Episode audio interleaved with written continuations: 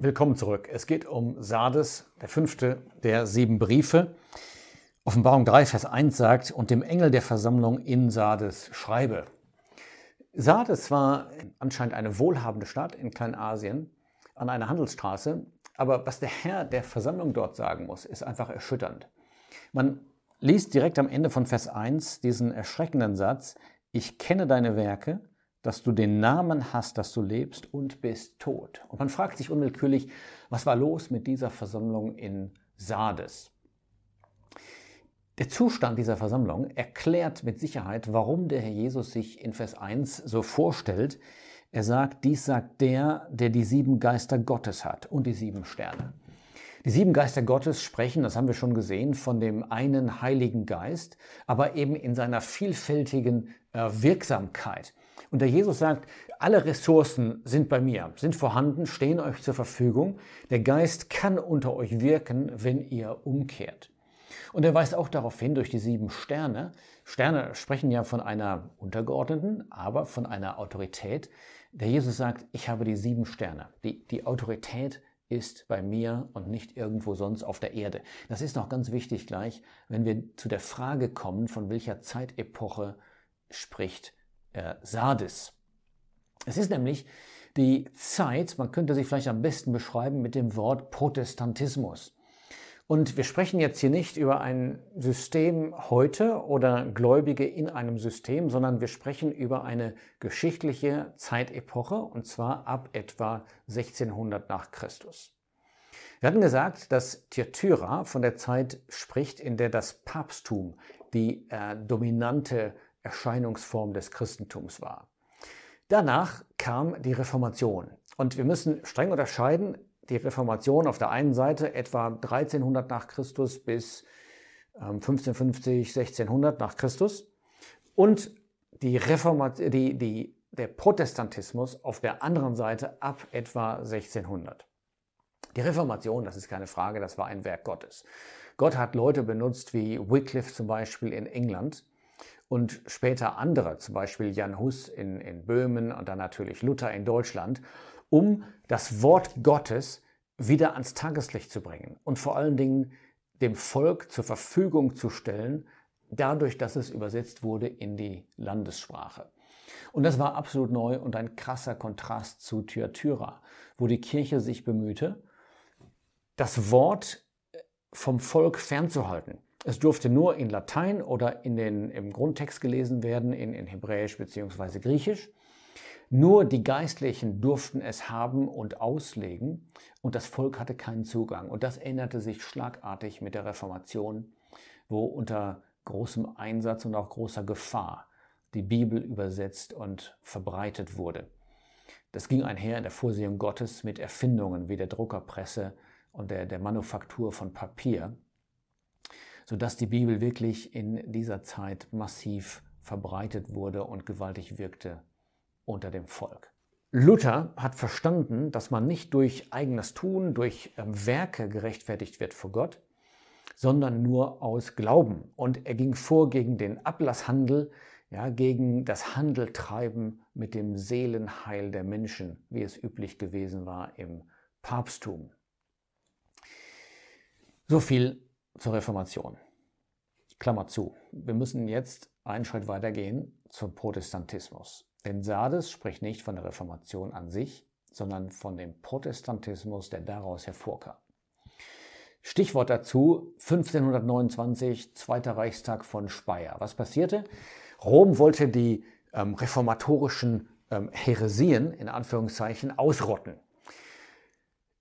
Die Kirche wollte Martin Luther ächten und dagegen protestierten die Fürsten in Deutschland. Daher kommt übrigens der Name Protestantismus, weil die Fürsten gegen die Ächtung Luthers protestiert hatten. Und dann kam es ein Jahr später dazu, 1530, dass die Glaubensinhalte der Reformation verschriftlicht wurden und in dem Augsburger Bekenntnis festgehalten wurden unter Karl V.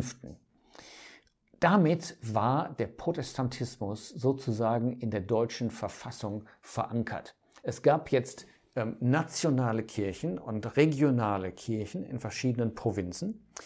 diese unterstanden jeweils dem Fürsten dieser Provinzen und wurden von ihm beschützt. Es war sozusagen ein fleischliches Schwert, das leider in einem Maß an die Stelle des geistlichen Schwertes, des Wortes Gottes ähm, gestellt war.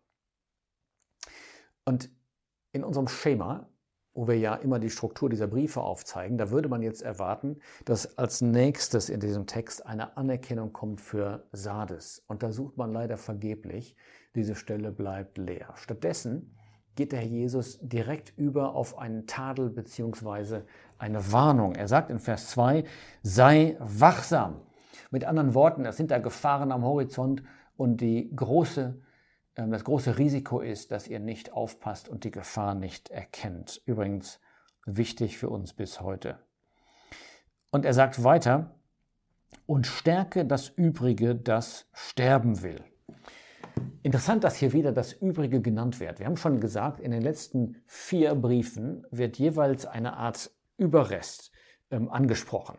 Und dieser Überrest hat die Anerkennung des Herrn Jesus, aber er hebt sich ab von der Allgemeinheit ähm, in dieser Epoche, in dieser Versammlung. Und der Jesus sagt jetzt, ja, es gibt da diesen Überrest, aber der ist schwach und der muss gestärkt werden. Er sagt, das, was sterben will. Und dann sagt er weiter am Ende von Vers 2, denn ich habe deine Werke nicht für vollkommen befunden vor meinem Gott. Das ist jetzt ein ganz wichtiger Satz und der hilft uns zu verstehen, was der Herr Jesus eigentlich tadeln muss am Protestantismus. Er sagt, das sind Werke gewesen, aber sie waren nicht vollständig, sie waren nicht zu Ende geführt. Und das können wir gut verstehen. Die Reformatoren haben wie gesagt, viel entdeckt, insbesondere das Wort Gottes selbst, ja, die Kraft und die Wirkung des Wortes und die Wichtigkeit, dem Volk das Wort zur Verfügung zu stellen. Aber stellen wir mal ein paar konkrete Fragen. Was haben die Reformatoren eigentlich verstanden im Blick auf die Taufe? Sie hielten tatsächlich, man kann das nachlesen im Augsburger Bekenntnis, Artikel 9, sie hielten die Taufe für heilsnotwendig, absolut unbiblisch. Es war so gut wie nichts bekannt über die Wahrheit von der Versammlung Gottes. Ein Leib verbunden mit Christus kannte man nicht. Man dachte auch, Christen seien unter Gesetz. Die Reformatoren stellten oder ließen Christen unter dem Gesetz vom Sinai als Lebensregel. Die christliche Stellung war praktisch unbekannt. Damit meine ich jetzt, Gläubige sind ja in Christus. Wir sind ähm, geheiligt, vollkommen gemacht nach Hebräer 10, Vers 10 und 14, durch das ein für alle Mal geschehene Opfer Jesu Christi. Also nicht durch unsere Praxis, sondern durch das Werk des Herrn Jesus. Und so kam es dazu, dass diese Irrtümer beibehalten wurden und dass außerdem Wahrheiten der Reformation recht schnell verblassten. Deshalb die Worte des Herrn Jesus, ich habe deine Werke nicht für vollkommen befunden. Und dann sagt er weiter in Vers 3, gedenke nun, wie du empfangen und gehört hast. Sehr interessant, er erinnert jetzt diese Versammlung daran, nicht nur, was sie gehört hatten, sondern auch wie. Nämlich durch das Wort Gottes hatten sie gelernt. Deshalb sagt er auch empfangen und gehört. Sie hatten dem Wort Gottes Gehör geschenkt. Es ist natürlich die wiederentdeckte Wahrheit. Und der Jesus sagt, Erinnere dich daran und bewahre es und tue Buße. Das heißt, es war schon ein sündiger Zustand da, deshalb der Aufruf zur Buße. Auf der anderen Seite ist es ein Tor der Hoffnung. Der Jesus lässt ihnen diesen Weg offen. Und dann sagt er in Vers 3, wenn du nicht wachst, so werde ich kommen wie ein Dieb, und du wirst nicht wissen, zu welcher Stunde ich über dich kommen werde. Sehr merkwürdig, oder? Wir haben gesagt, in den letzten vier Briefen wird jeweils das Kommen des Herrn erwähnt. Aber das Kommen des Herrn als Dieb in der Nacht, das ist eigentlich der Charakter dieses Kommens für die Welt. Aber genau das ist der Punkt. Der Jesus sagt der Versammlung in Sardes, pass mal auf, du hast dich unter den Schutz der Welt gestellt, ja, dieser weltlichen Fürsten. Du hast darauf vertraut, du hast dich mit der Welt in einem Sinn eins gemacht und dann muss ich dich so behandeln dann kann es sein, vor allen Dingen, wenn es nur unechte Bekenner sind, dass mein Kommen für dich sein wird wie das Kommen eines Diebes, also unerwünscht unerhofft. Ganz anders als die eigentliche christliche Hoffnung, der, der Morgenstern, das, ähm, was man herbeisehnt. Dann sagt er weiter in Vers 4, und du hast einige wenige Namen in Sardes, die ihre Kleider nicht besudelt haben. Bei Thyatira hatte er noch gesagt, dass die übrigen. Jetzt sagt er einige wenige. Merkwürdig, man hatte sich in der Reformation mit großer Entschiedenheit gegen das ganze Verderben, die ganze Korruption, den Götzendienst in Thyatira gewendet. Aber jetzt sagt er, es sind nur noch wenige, einige wenige übrig, die sich davon rein erhalten haben. Aber dann sagt er, ich werde das belohnen, sie werden mit mir einhergehen in weißen Kleidern, denn sie sind es wert. Also das heißt, es wird öffentlich gesehen werden. Jetzt waren sie rein, dann wird es öffentlich. Dann folgt die Verheißung für den Überwinder. Wer überwindet, der wird in weißen Kleidern bekleidet werden, das haben wir gerade besprochen. Und ich werde seinen Namen nicht auslöschen aus dem Buch des Lebens. Das ist eine kleine Schwierigkeit. Was ist genau damit gemeint? Vielleicht eine Anspielung auf die äh, Kirchenregister in Sardes. Da waren allerlei Leute drin. Viele, die nur ein Lippenbekenntnis hatten, die nur protestantisch waren, weil ihr Fürst gerade protestantisch war. Die standen alle in diesem Register drin, ohne echte Gläubige zu sein.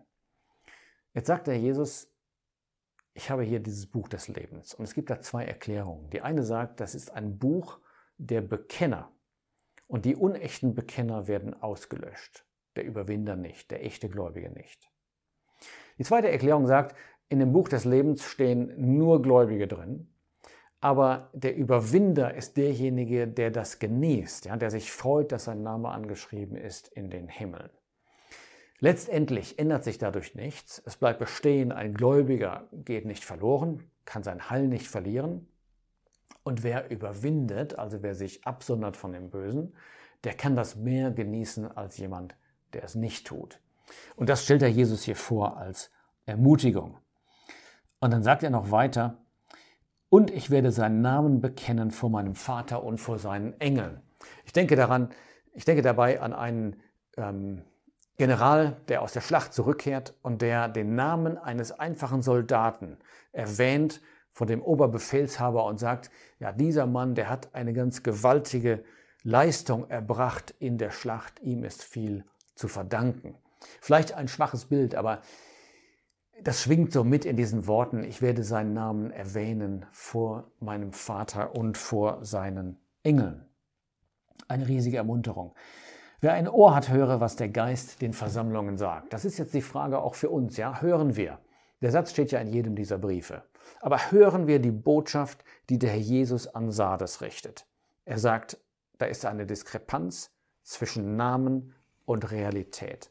Und wie leicht kann das sein? Ja? Ein, ein hohes Bekenntnis und eine Lebenspraxis, die dem nicht entspricht. Und da ist dieser Brief für uns ein echter Weckruf und eine Ermutigung, wieder ernst zu machen und mit dem Herrn ähm, ja, zu leben und ihm zu gefallen.